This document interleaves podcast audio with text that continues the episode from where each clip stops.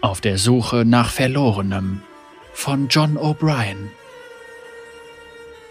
Shadja war erst seit ein paar Wochen tot und schon bemerkte Akshan, wie ihr Gesicht vor seinem geistigen Auge immer undeutlicher wurde. Diese Facette seines Kummers war am schwersten zu verkraften, das angestrengte Suchen nach Erinnerungen, dieses verzweifelte Zusammenkratzen von allem, was von seiner so geschätzten Lehrmeisterin noch übrig war. Er zog die alte Kohleskizze aus seiner Tasche und sah sie sich an. Die grobe Zeichnung stellte lediglich ein dürftiges Abbild ihres Gesichts dar, ihr mangelte es an jeglichen Feinheiten. Allerdings hatte er festgestellt, dass er die Lücken auf dem Papier meistens füllen konnte, wenn er nur seine Augen schloss und sich zu erinnern versuchte. Doch seine Erinnerung versagte zusehends. Shadja, warum verlässt du mich? fragte er sich. War er etwa selbst dafür verantwortlich? Versuchte etwas tief in seinem Inneren ihn zu schützen, indem es die Spuren eines Vorbilds verwischte, das er trotz aller Mühen nie zu erreichen vermochte? Aber vielleicht brauchte er nur etwas, das seinem Gedächtnis auf die Sprünge half. Er stopfte die Zeichnung zurück in seine Tasche, während er unter den freien Himmel und auf die Märkte im Zentrum von Marvi trat und nach etwas suchte, das ihn an seine Lehrmeisterin erinnerte. Nachdem er an ein paar Häusern vorbeispaziert war, stolperte er über einen erschütternden Anblick. In einer Gasse zwischen zwei Stuckgebäuden legte ein obdachloses Mädchen ein allzu vertrautes Perlmuttarmband an ihr verschmutztes Handgelenk an. Schnell wie der Wind huschte Akshan mit flatterndem Umhang zu dem Straßenkind. Wo hast du das her? fragte er mit untypisch schroffer Stimme. Ich hab's gefunden, sagte das Straßenmädchen und versuchte das Armband unter ihren Armen zu verstecken. Hast du ein Problem damit? Ja, habe ich. Dieses Armband gehörte jemandem, der mir sehr wichtig war, sagte Akshan. Es war ihr Lieblingsschmuck. Das Mädchen schaute zu ihm hoch, die Augen voller Furcht. Erst jetzt merkte Akshan, dass er sie mit der Faust am Kragen gepackt hatte. Er ließ sie los und versuchte ein schiefes Lächeln aufzusetzen. Also, begann er, warum erzählst du mir nicht, wo du es gefunden hast? Ich habe es jemandem geklaut, der es nicht vermissen wird. Auf dem Gesicht des Kindes zeichnete sich ein durch Jahre voller Elend geprägter Trotz ab. Akshan kannte ihn nur allzu gut. Genauso kannte er, jedenfalls seinem Ruf nach, einen Schwarzmarktjuwelier nur eine Straße weiter, der dem Mädchen ein hübsches Sümmchen für das Armband bezahlt hätte, wenn sie nicht Akshan über den Weg gelaufen wäre. Dann solltest du mir besser den Namen dieser Person verraten. Kann ich nicht. Du ahnst ja nicht, was er dann tun würde. Akshan entzog das Armband sanft dem Griff des Straßenmädchens. Sein Herz setzte einen Augenblick aus, als ihm etwas aus dem Verschluss in die Hände fiel. Eine Strähne langen silbernen Haares. Von Shadja? Sie hat silberne Haare gehabt. Oder etwa nicht? Vor Akshans geistigem Auge blitzte abermals ein Bild von ihr auf, dieses Mal noch unvollständiger als zuvor. Hör mal gut zu, sagte Akshan zu dem Kind. Meine Shadja ist fort. Dieses Schmuckstück gehört zu den letzten Erinnerungen an sie. Es gehörte zu einer Sammlung aus fünf gleichartigen Armbändern. Das Mädchen wandte den Blick ab, als könnte Akshan etwas in ihren Augen lesen, das sie lieber geheim halten wollte. Akshan atmete ruhig aus und fuhr mit sanfterer Stimme fort. Die Person, der du das gestohlen hast, sie wird auch die anderen haben. Du musst mir sagen, wer dieser Gauner ist. Die Augen des Mädchens huschten hin und her, sie setzte wieder und wieder zu einer Antwort an, bis sie sich schließlich einen Ruck gab. Sie nennen ihn den Teufel der Dünen. Er lebt in einem großen Palast bei den Gebirgsläufern nördlich von hier. Akshan runzelte die Stirn. Du hast das von einem Kriegsfürsten gestohlen? Ich hab seine Stelle geputzt, sagte das Mädchen.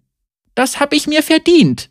Das kann ich nicht abstreiten, sagte Akshan. Aber dieses Armband gehörte nicht ihm, also stand es auch dir nicht zu. Anscheinend muss ich diesem Dünenteufel einen Besuch abstatten.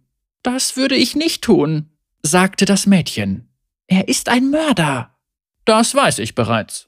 Mit diesen Worten schoss er seinen Greifhaken auf den nächsten Dachfirst und schwang sich außer Sichtweite. In der dunkelsten Stunde der Nacht wachte ein schwer bewaffneter Trupp über den Palast des Kriegsfürsten. Keine der Wachen bemerkte die Gestalt, die mit ihrem Umhang durch die Schatten zur silbern verzierten Tür flitzte, hinter der das Schlafgemach des Fürsten wartete. Dahinter lag ein großer, narbenübersäter Schläger ausgebreitet auf seinem gewaltigen Bett aus Gänsedaunen.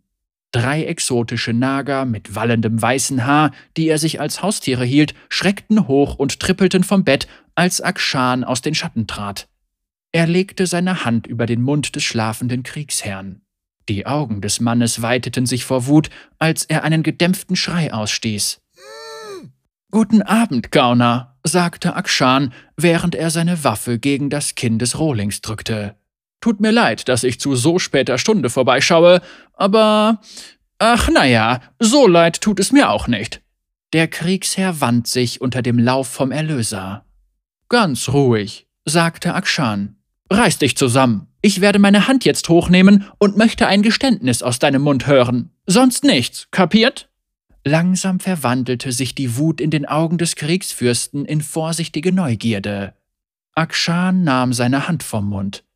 Ein Geständnis? fragte der verwirrte Kriegsfürst. Shadja, die Wächterin. Eine ältere Dame, die sich streng an die Regeln hielt, Perlenschmuck mochte, sagte Akshan. Ich habe keinen Schimmer, von wem du da redest. Sie war die gütigste Person, die ich je gekannt habe. Sei wenigstens ein braver Dreckskerl und sag mir, warum du sie getötet hast. Ich hab sie nicht getötet, sagte der Kriegsfürst mit einem Hauch von Frust in der Stimme. Wie hast du ihr dann das hier stehlen können? fragte Akshan und hielt dem Schläger das Armband vor Augen. Sie trug es am Tag ihres Todes. Ich habe vier weitere davon in deinem Schmuckkästchen gefunden. Mit einem missbilligenden Tz zeigte Akshan alle fünf zusammengehörigen Armbänder vor. Ich kenne dich, sagte der Kriegsfürst mit finsterer Miene. Ich weiß, wer du bist und was du tust. Du glaubst, du könntest mich töten und sie zurückbringen. Nein, dafür ist es vermutlich bereits zu spät. Was willst du dann? Akshan hielt inne.